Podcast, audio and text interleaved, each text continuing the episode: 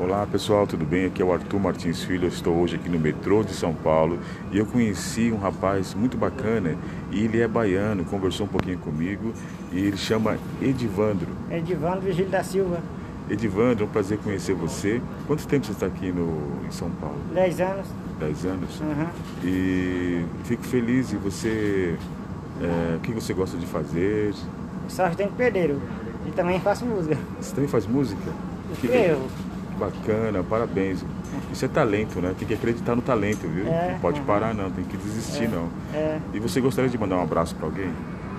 Gostaria de mandar um abraço para os amigos de São Paulo e Zezinho. Tá? Augusto? Zezinho Augusto. é. Ah, o Zezinho é um personagem. É isso. Ah, que bacana. Obrigado, viu? Um grande abraço para você. Nada. E, gente, vou ficando por aqui. Beijo no coração de todos e até uma próxima ocasião.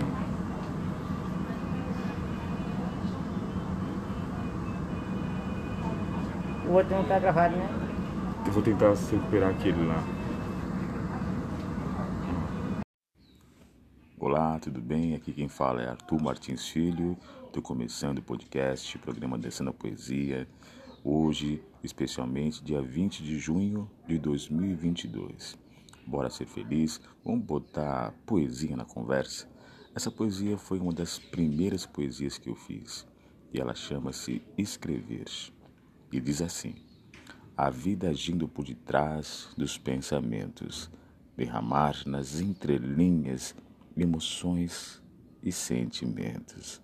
O ser exubera da alma a eloquência perdida, manifestar a faculdade interna na alma escondida. Palavras ditas por uma escrita denotam o valor de uma essência bendita. Alegrar-se em cada momento, perceber na face a brisa do vento, o capricho da natureza, o valor do tempo.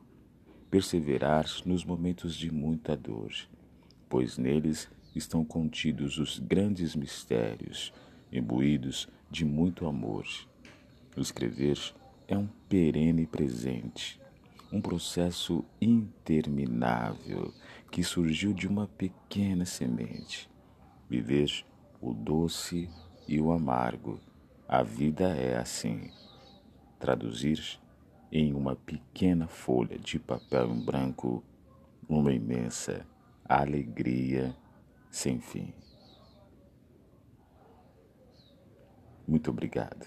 Um grande abraço a você, Arthur Martins Filho.